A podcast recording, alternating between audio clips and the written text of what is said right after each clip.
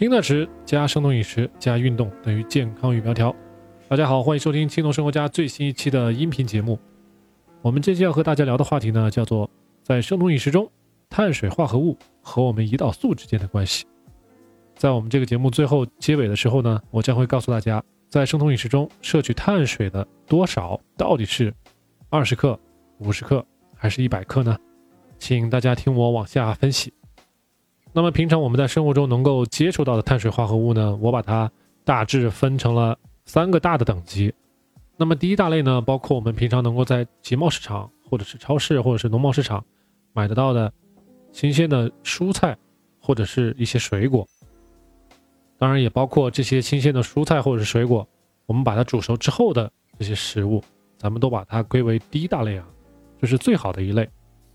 第二大类的碳水化合物呢，咱们把它。归类成人工增甜过的蔬菜或者是水果。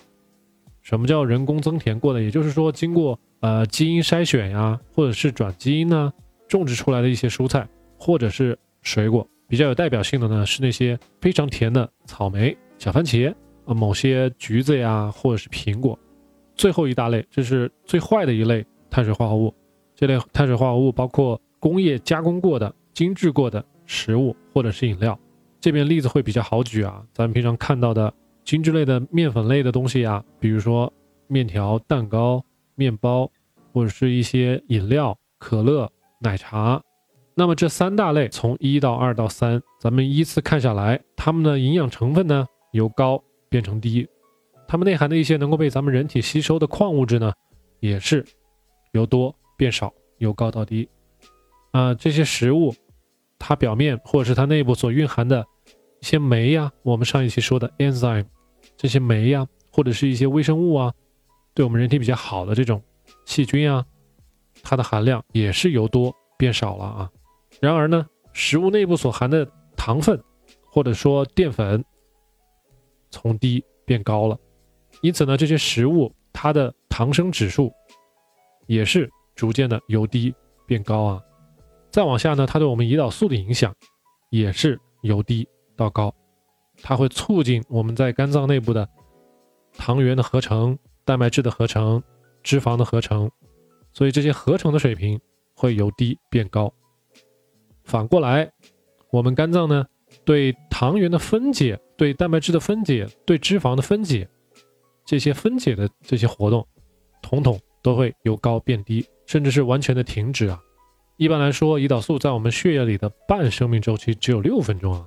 大概在十二分钟以后呢，胰岛素就会被我们的肝脏给清除掉。一般咱们晚上睡觉，早上起来，在吃早饭之前，我们测出来的血糖浓度呢，叫做空腹血糖浓度。我们正常人在吃完饭两个小时之后，由于胰岛素的分泌，我们的血糖浓度会逐渐的由高变低，最后呢，再恢复成空腹的血糖浓度。这个时间大概就是两个多小时，有的人呢可能吃完饭四到六个小时都不能恢复成正常的空腹的血糖浓度，那么这类人呢可能就存在糖耐受度不够啊，糖尿病前期啊，甚至有可能已经得上糖尿病了啊。所以说，为什么我们在生酮饮食也好，甚至是平常您在生活中，或者是您家人的生活中，您不希望自己或者是家人朋友他一天在醒着的十六个小时里面血糖浓度一直很高啊？因为一直伴随着胰岛素的水平升高，而且长期降不下来的话呢，胰岛素会进而影响到我们细胞的 DNA 的一些表现，影响我们细胞内部蛋白质的合成，进而呢会影响到我们细胞它的功能啊。咱们可以粗略的、大概的认为，如果血糖浓度比较高，胰岛素比较多，那么我们细胞就会处于一个存储模式啊。如果血糖浓度比较低，胰岛素分泌的水平比较低，那么我们细胞会处于一个生存的模式，也就是存储模式和生存模式的区别。存储模式很好理解啊，大家可以去想一想，冬天要准备过冬的一些狗熊啊，他们会在过冬之前吃很多很多食物，吃很多甜的，然后养上一身的膘，再进入冬眠。冬眠之后再起来，身上的膘会减少许多啊，因为在冬眠的过程中，脂肪被消耗掉了。我们人体的细胞其实也有类似的功能，在存储模式和生存模式之间来回切换呢，这需要细胞整个 DNA、RNA、蛋白质一系列的变化中间这个模式转换是需要许多天的。也就是说，如果从爆完碳的第二天开始，你就立马进入正常的生酮饮食以及配合轻断食的话，那么这个模式再切换成为生酮饮食入酮的话，我们给它限定一个时间，大概就是七天。因此，大家脑海里面一定要有一个概念，就是生存模式也好，存储模式也好，这两个模式之间相互切换，实际上意味着细胞的 DNA 还有蛋白质的变化。那么这个变化的过程是需要时间的，需要许多天的转变才能完成这个模式的切换呢。所以大家不要轻易的去爆碳。但是如果即使爆碳了，也不要想着从明天开始我又能进入生酮了。这两个状态之间是没有那么快的切换的，大家可以粗略的认为模式的转换需要一个星期。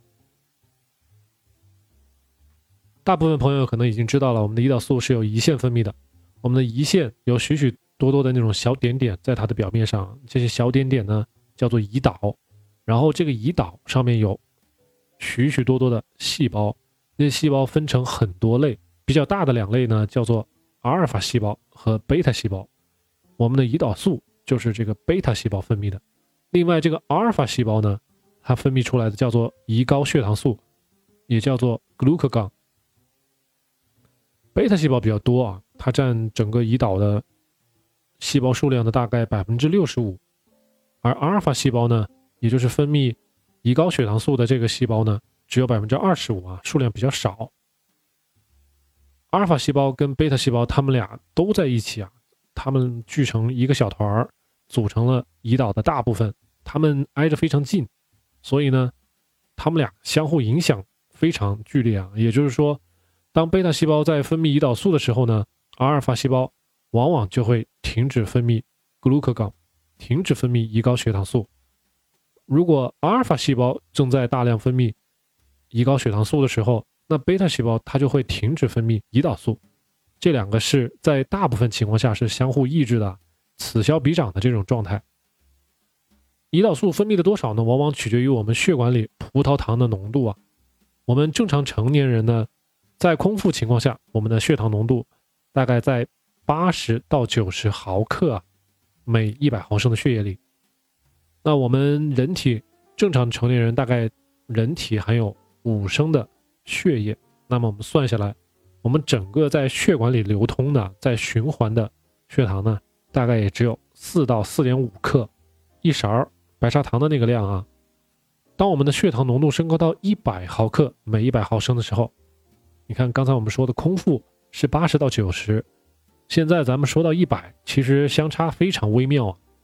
也就是说，我们血管里的血糖从四克变成五克的时候，我们的胰岛素就有反应了。升高多少呢？升高成咱们空腹状态下胰岛素水平的十倍。当我们的血糖浓度由一百毫克每一百毫升升高到六百毫克每一百毫升的时候，我们此时此刻血管里循环的葡萄糖有三十克的时候，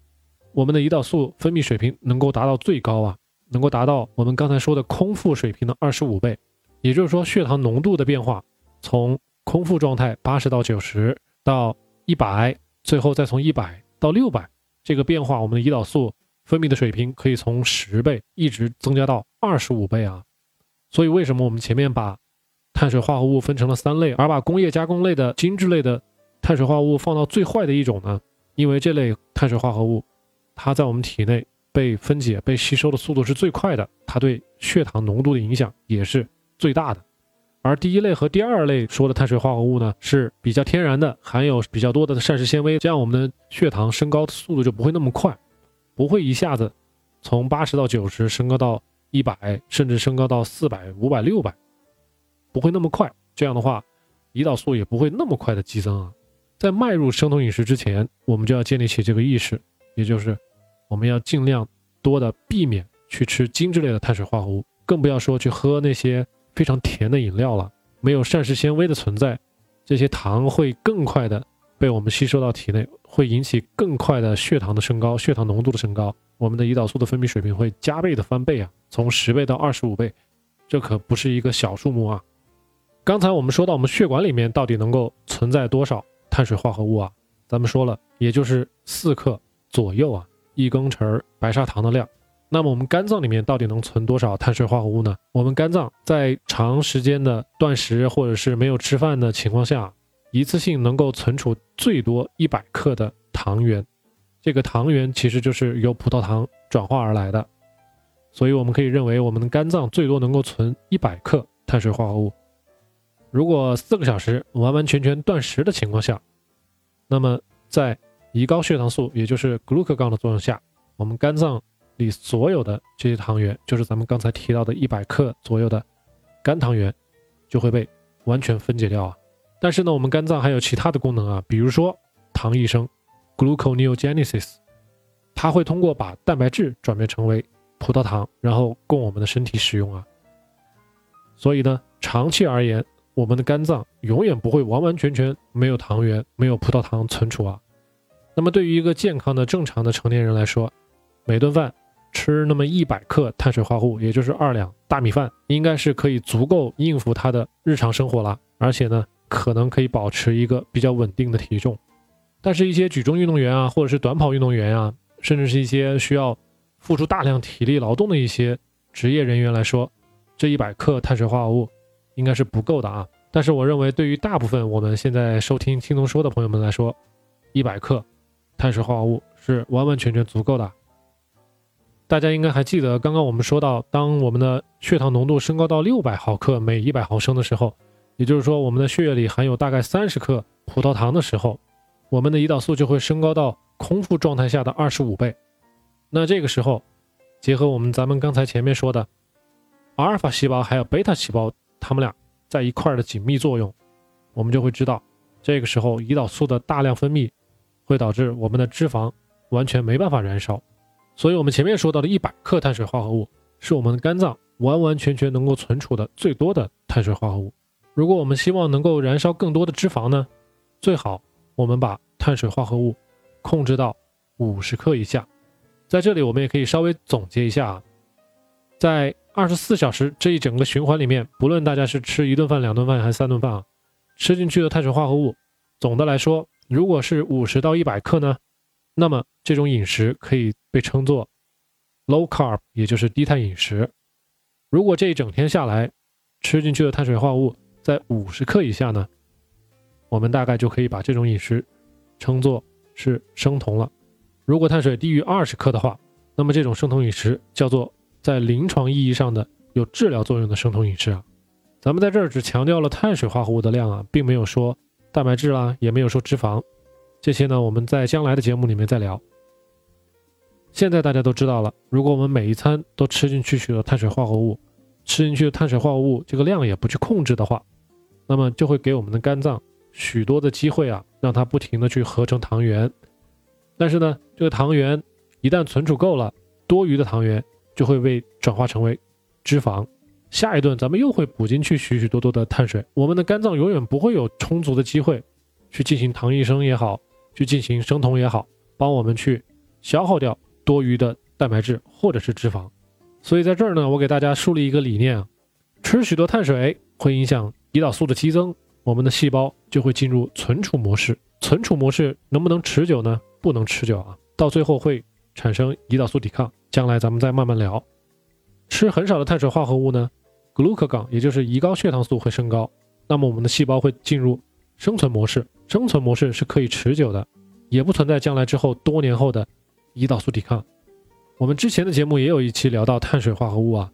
嗯，大概是在第四期节目，叫做生酮饮食碳水化合物。哪些该吃，哪些不该吃，大家可以找来结合这期节目一起听啊。现在我们已经知道碳水化合物和胰岛素以及胰高血糖素之间的一些种种关系啊。但是呢，我在这儿不建议大家突然的、非常快的把碳水化合物去掉，在做生酮饮食的时候，能够有一个循序渐进的过程，把碳水逐渐逐渐的控制，从多到少，再到无啊。这样下来，大概给自己一到两个月的时间啊。慢慢的去逐渐适应碳水减少的这个过程，对于一般人来说是可以接受的。其实我们上面说的这个过程呢，就是在模拟咱们自然界里面从秋天逐渐转变成为冬天的一个过程啊。如果有些朋友想求快速减重啊，那么咱们青铜说，咱们生酮饮食可能都不太适合您，因为市面上有太多的各种各样的方法能够让人在短时间之内减轻体重，但是呢，牺牲的是大家的健康啊。我们青龙说一直强调的是一种健康的生活方式啊，只有先让自己的身体变得健康了，那么减重是随之而然的事情。因此呢，我们青龙说在这儿对大家的希望是把轻断食、生酮饮食以及运动呢融合到自己的生活中去，持之以恒就够了啊。好了，回到我们节目刚开始的话题啊，在生酮饮食中，碳水化合物到底是该二十五十一百呢？也就是说，一天的摄入碳水到底是该二十还是五十还是一百呢？那么我们得到的答案是，对于健康的年轻的成年人来说，如果要做生酮饮食，那么一天的碳水摄入量最好保持在五十克以下。有一些朋友呢，如果您已经有胰岛素抵抗，或者说糖耐量受损，甚至呢你可能已经有糖尿病的前兆了，那么你一定要去试一试，把碳水控制在二十克以下每天。在这里，我想告诉大家，在上面我们提供的所有的内容呢，都不是针对某些个人的医疗建议啊。那医疗建议呢，需要您去医院里面找专门的医生，找他去开医嘱。所以大家在网上一定要注意鉴别啊。好了，最后希望大家从这期节目里面能够了解到碳水化合物、葡萄糖、血糖跟胰岛素还有胰高血糖素之间的一些关系啊。告诉自己一天到底该吃多少碳水化合物，是二十克、五十克还是一百克？根据自己的身体，根据自己的年纪，根据自己的患病情况，根据自己的体力劳动量来决定啊。对于生酮饮食呢，我建议大家低于五十克，剩下的呢需要大家自己去探索了啊。好了，这期节目就到这里，希望大家对我的节目点一个赞，订阅我们青铜说这个小栏目啊。还有呢，把这个节目分享给有需要的朋友或者是亲戚们啊，非常感谢。我们下一期再见。